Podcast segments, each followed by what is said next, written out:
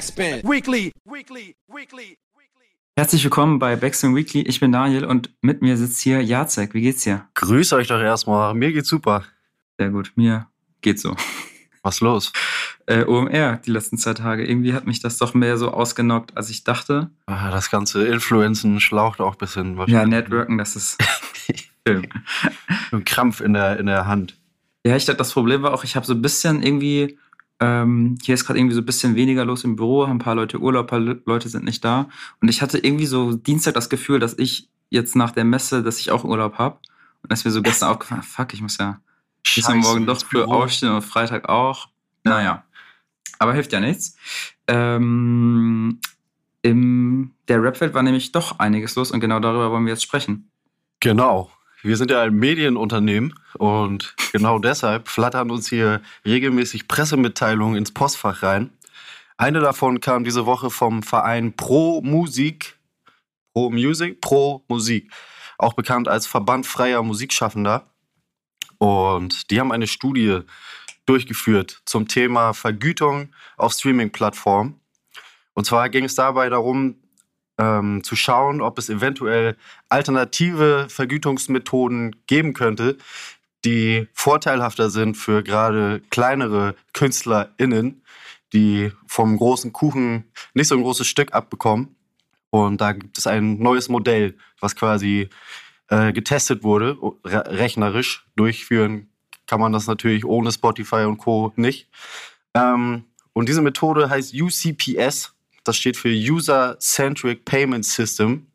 Und dabei geht es da, da äh, darum, dass äh, die Einnahmen, die durch einen einzelnen User erzielt werden, ähm, auf die Künstler aufgeteilt werden, anteilig, die dieser spezielle User auch hört tatsächlich.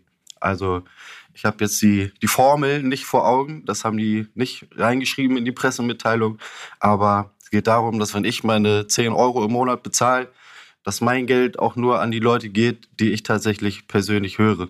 Und das ist bis jetzt nicht so. Im Moment läuft das, dass ähm, alle quasi nur von den Streams, von ihren Gesamtstreams, ähm, einen festen Betrag pro Stream bekommen.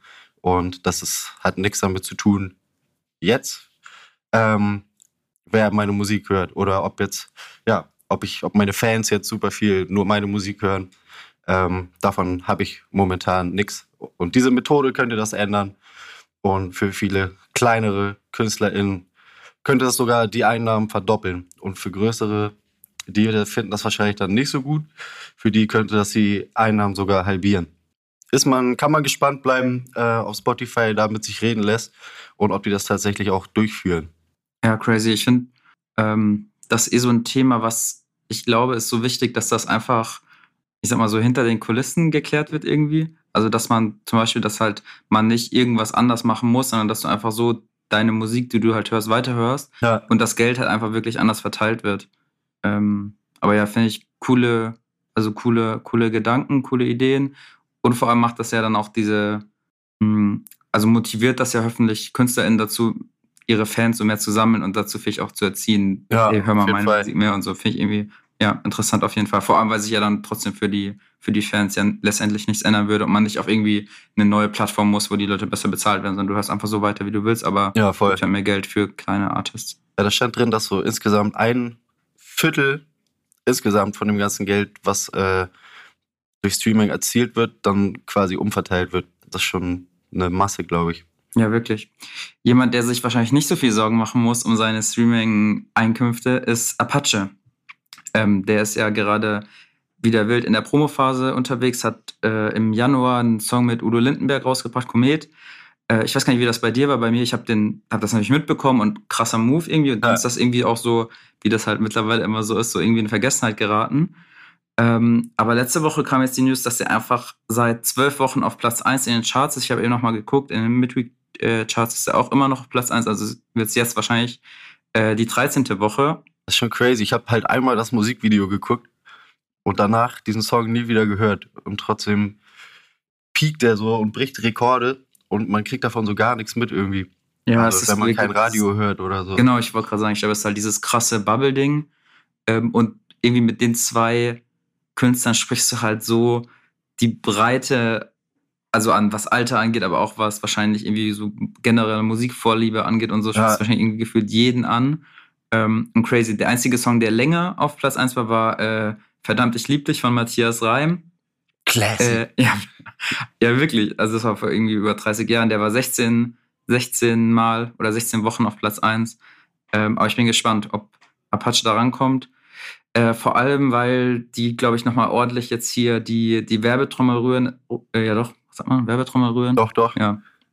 Ähm, es gibt nämlich nächste Woche spielt Apache ein Konzert in Mönchengladbach und da können sich Leute bewerben. Also die müssen aufnehmen, wie sie den Udo-Part singen und dann auch irgendwie ein bisschen was zu sich und ihrer Motivation kann erzählen. man, so was kann man dann gewinnen? einen Auftritt mit ihm, Ah, beziehungsweise dieses Performen vom Komet. Ich bin gespannt, da gibt es so ein paar, äh, gibt's so ein paar Regeln, nämlich ich glaube, man muss 18 sein und an dem Tag dich verpflichten, ab 14 Uhr musst du zum Soundcheck da sein. also den Udo Lindenberg-Part. Genau, Okay. genau, genau. Und ich weiß, du darfst nicht gesigned sein und sowas.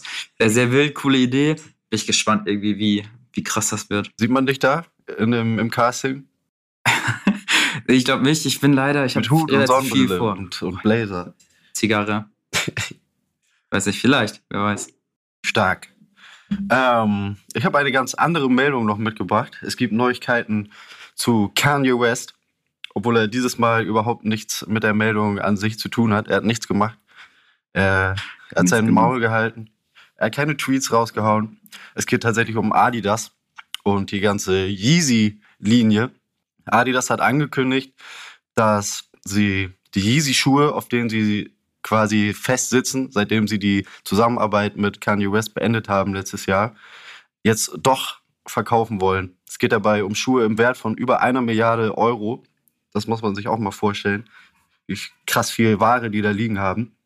Die wollten die erst nicht verkaufen, weil sie halt aufgrund von Kanye Wests Internetauftritten in der letzten Zeit, seinem Antisemitismus und seinen Hassreden, ähm, ja, haben sie ihn halt rausgeschmissen aus der Kollabo und gesagt, wir wollen nichts mehr mit dir machen. Ja. Und weil sie jetzt aber auf dem Riesenberg Schuhe sitzen, für den sie auch noch eine gute Stange Geld kriegen, wollen sie die Schuhe jetzt doch verkaufen. Sagt zumindest der Adidas-Chef Björn Gulden. Und die Verkäufe von den Schuhen sollen dann tatsächlich gespendet werden an Unternehmen, denen Kanye West durch seine Moves geschadet hat. Was irgendwie auch ein bisschen weird ist, weil wenn sie die Schuhe verkaufen, kriegt Kanye West trotzdem seinen Anteil, Hm. weil es auch immer noch äh, sein Name und seine Idee ist. Also Ja. so ein bisschen, so ein bisschen two-faced. Auf der einen Seite sagst du, okay, wir helfen jetzt den Leuten, den Kanye ans Bein gepisst hat. Auf der anderen Seite geben sie ihm trotzdem dann auch noch äh, Geld ab. So, also, Ja, ich habe auch da so ein paar Kommentare gelesen, dass die Leute meinten, ja, das geht gar nicht. Eigentlich sollte man die eher verbrennen und so, aber ah, ich, ich, also ich, ich weiß, was du meinst, das ist wirklich so ein bisschen irgendwie tricky. Ähm, aber ich denke mir, es ist irgendwie, Adidas ist ja immer noch ein Unternehmen und die wollen halt, also wozu Schuhe einfach wegschmeißen oder Ja. so. Und dann finde ich, wenn man so lange man da irgendwie was Gutes tut, ist dann ja, finde ich, ist das so ein einigermaßen fairer Deal. ja, aber was heißt was Gutes tun? Also, wenn du es dann der nächsten großen Firma in den Rachen wirfst, weiß ich nicht. Ich weiß nicht genau, an wen sie das spenden wollen, aber ja, vielleicht sind da auch gute Leute dabei. Wer weiß. Kaufst du dir noch Yeezys? Normal. Alle im Schrank, aber, aber fake. Die anderen sind mir zu teuer. Äh, wir können auch direkt so ein bisschen im internationalen Bereich bleiben, beziehungsweise eigentlich nur so halb. Äh, Luciano ist gerade in, in LA, hat ein Foto mit ASAP Rocky gepostet. Oha. Das ist eigentlich eher nur was Kleines, aber irgendwie fand ich es doch ganz, ganz cool so. Also, Was, äh, was ist der ist- Hintergrund davon? ich, also ich glaube, das, das ist wahrscheinlich platter, als man denkt. Wahrscheinlich einfach, Luciano war da und irgendwie gibt es da wahrscheinlich über irgendwie ein paar Ecken Connection und dann haben die sich getroffen, gechillt. Ich weiß nicht, ob die Mucke gemacht haben. Ich, keine Ahnung, weiß nicht. Wäre auf jeden Fall cool so. Ich mag bei Luciano, dass du irgendwie, dass, ich finde, er ist gerade so der Deutschrapper, der am ehesten so diesen internationalen Drive hat, so. Ja. Ähm, sei es mit irgendwie dem Pop Smoke, äh, mit dem Drill-Sound und da war ja auch irgendwie diese Pop Smoke-Zusammenarbeit, stand ja irgendwie mal so im Raum, äh, bevor der erschossen wurde oder auch Features mit Age. Ähm, und ja, ich finde das irgendwie, also ich bin sehr gespannt, so wohin das führt und ob da der wirklich mal, weil ich auch eine Tour in den USA spielt und so. Bisher waren ja diese deutsche internationalen Versuche ein bisschen, geht so. Ja, ja, es ist erfolgreich? schon mal nach hinten losgegangen. oder ja, das ist ja hier auch öfters schon Thema gewesen, aber meistens ist das dann immer eher so ein Oha, aber der Song, der dabei rauskommt, meistens dann nicht so stabil. Mhm, aber ja. ich finde auch, was du meinst, äh, Luciano, steht das auf jeden Fall sehr gut auch, so internationale Features. Voll. Also er, er schafft es da auch trotzdem, einen geilen Song draus zu machen. Kennst du den, die englischen Songs von Kollega? Wo er auf Englisch wäre? Ja, ja. Ich glaube nicht. Muss man anhören. Er hat da irgendwie, boah, irgendwie halt auch seine Reime und Vergleiche und so auf Englisch. Was? Aber auch mit Feature dann? Oder wie? Nee, einfach, er hat einfach auf Englisch gerappt. Okay. Ich glaube, nee, Deutsch war zu langweilig. mal geben. Französisch wäre auch krass. Aber das bringt uns, lass uns direkt bei Kollega bleiben. Der steckt mal wieder mitten in einer krassen Promo-Phase. Gab es auch so lange nicht von ihm. Man kennt das noch von seinen alten Alben, wo dann ja ein halbes Jahr lang der YouTube-Channel brennt, bevor dann das Album tatsächlich das Licht der Welt erblickt. Er ist wieder da. Er macht wieder YouTube-Faxen und er hat sich, du musst jetzt ein bisschen stark sein, Daniel. Er macht sich gerade zu schaffen an äh, Shindy. Scheiße. Ja, den hat er sich jetzt geschnappt und nimmt den im Moment ordentlich aufs Korn. Er hat äh, mehrere Songs veröffentlicht, mehrere Videos, wo, es, äh, wo er sich zur Aufgabe macht, äh, Shindy zu imitieren. Er hat ein Video mit Asche zusammen gemacht, wo Kollega als Shindy rappt und Asche als Gringo. Und sie betteln sich so ein bisschen hin und her in ihrer Rolle. Und Kollega disst als Shindy Bushido und macht auch, ja, macht genau die Stimme nach, genau den Flow. Und das zieht sich auch auf den anderen Sachen durch, die er bis jetzt als Promo rausgebracht hat. Er hat einen ganzen Song mit Musikvideo veröffentlicht, der heißt äh, In seiner Blüte, als Anlehnung an das kommende Shindy-Album In meiner Blüte. Ja, wo er die ganze Zeit gegen Shindy schießt und trotzdem selber sagt, es wäre kein Diss, sondern er möchte Shindy nur ermuntern, zu seiner alten Form zurückzufinden ihn quasi motivieren als äh, der Alpha-Trainer, als der er sich ja nun mal gerne gibt.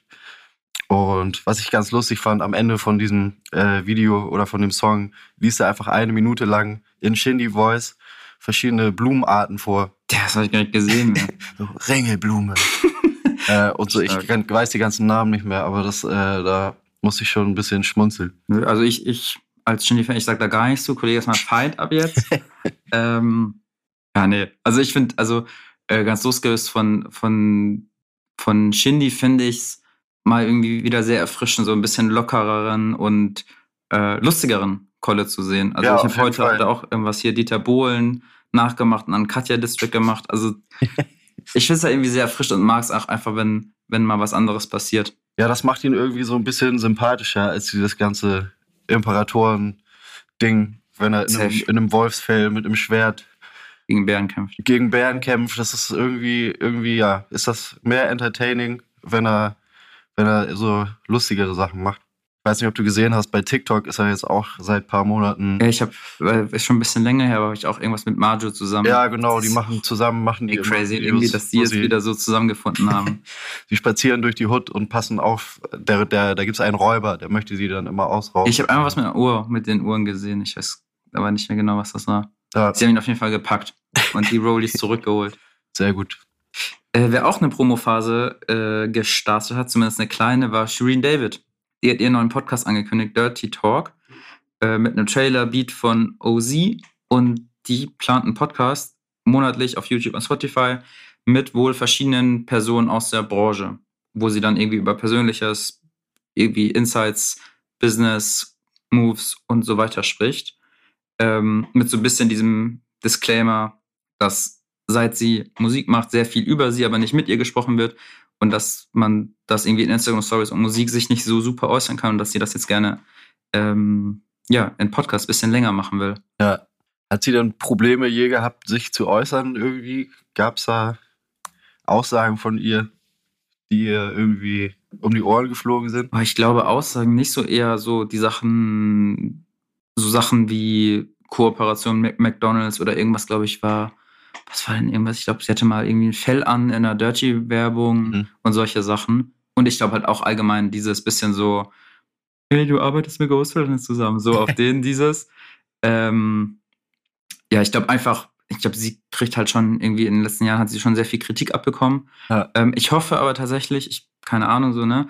Aber ich hoffe tatsächlich, dass es nicht nur so ein Statement-Podcast wird, sondern ich finde die Idee einfach schon mal ganz interessant, wenn sich zwei Leute aus der Branche, Industrie so zusammensetzen und dann kein typisches Interview führen, sondern halt auch mal Ja. einfach äh, sich gegenseitig abholen, gegenseitig über Sachen sprechen können. Äh, ich bin sehr gespannt, äh, wer da dabei ist. Ich glaube, die Liste ist ja lang von Leuten, die sich da Da reinsetzen. gibt es auch noch keine Namen.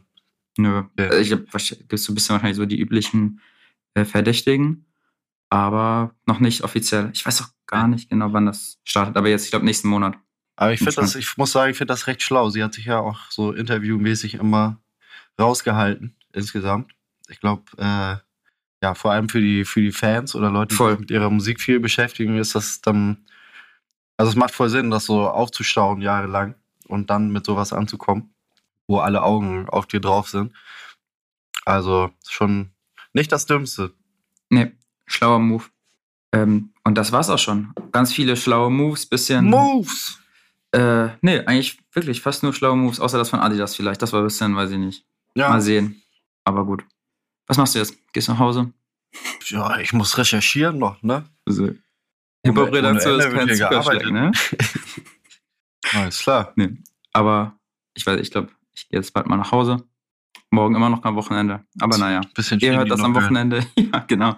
Tränen wegwischen. Kollega-Video disliken, Hate-Kommentare schreiben. Perfekt. Ähm, und ja, euch allen, die das hören, ein schönes Wochenende.